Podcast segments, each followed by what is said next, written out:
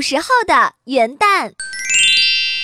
传说啊，在四千多年前，远古的尧舜盛世之时，尧天子在位时勤政于民，为老百姓办了很多好事儿，很受广大百姓的爱戴。但又因为他的儿子没有才华，不成大器，他就没把天子的皇位传给自己的儿子，而是传给了品德才能兼备的舜。尧对舜说：“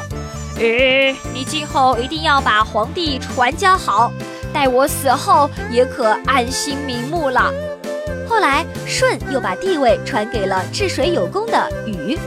禹也像舜那样亲民爱民，为百姓做很多好事儿，都十分受人爱戴。后来人们就把尧死后舜帝祭祀天地和先帝尧的那一天，当做一年的开始之日。把正月初一称为元旦或元正，这就是古代的元旦。历代皇朝都会在元旦举行庆贺典仪、祭祀等活动，如祭诸神、祭先祖、写门对、挂春联儿、书写福字、舞龙灯。民间也逐渐形成了祭神佛、祭祖先、贴春联儿、放鞭炮、岁首、吃团圆饭以及众多的社火等娱乐欢庆活动。